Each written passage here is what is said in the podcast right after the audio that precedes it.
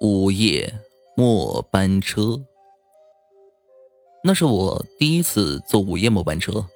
加班时间太长了，我很晚才回家，没有车了。我等了好半天，才等到最后一班车。车上的人很多，大约都是想赶在这最后一班车吧。我只好站在拉环边上。从人堆中，我看见了一只手，那是一只白净的、不可思议的手，细细的。嫩嫩的，美丽极了。我不禁想到，这只手的主人将是一个什么样的美女啊！渐渐的，人开始下车了。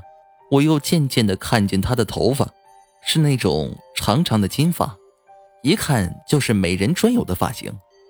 再接下来，我又看到了她的身材，凹凸有致，漂亮极了。我不禁想入非非了。这时，车上的人已经很少了。不知道谁开了窗户，风从外面飘了进来，吹得我不得不闭上了眼睛，好半天才睁开。这时我发现了个奇怪的事儿：为什么他就站在窗边，头发却一点也没被风吹乱呢？人越来越少了，他的全身露了出来。我看见了什么？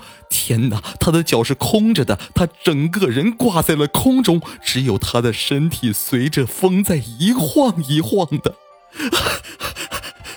我惊叫了起来，车上的人都在看着我，他们一定是没有看到。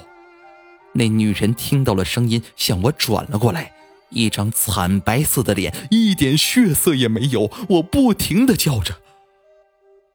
那女人惨惨的笑了一下，便引出车门消失了。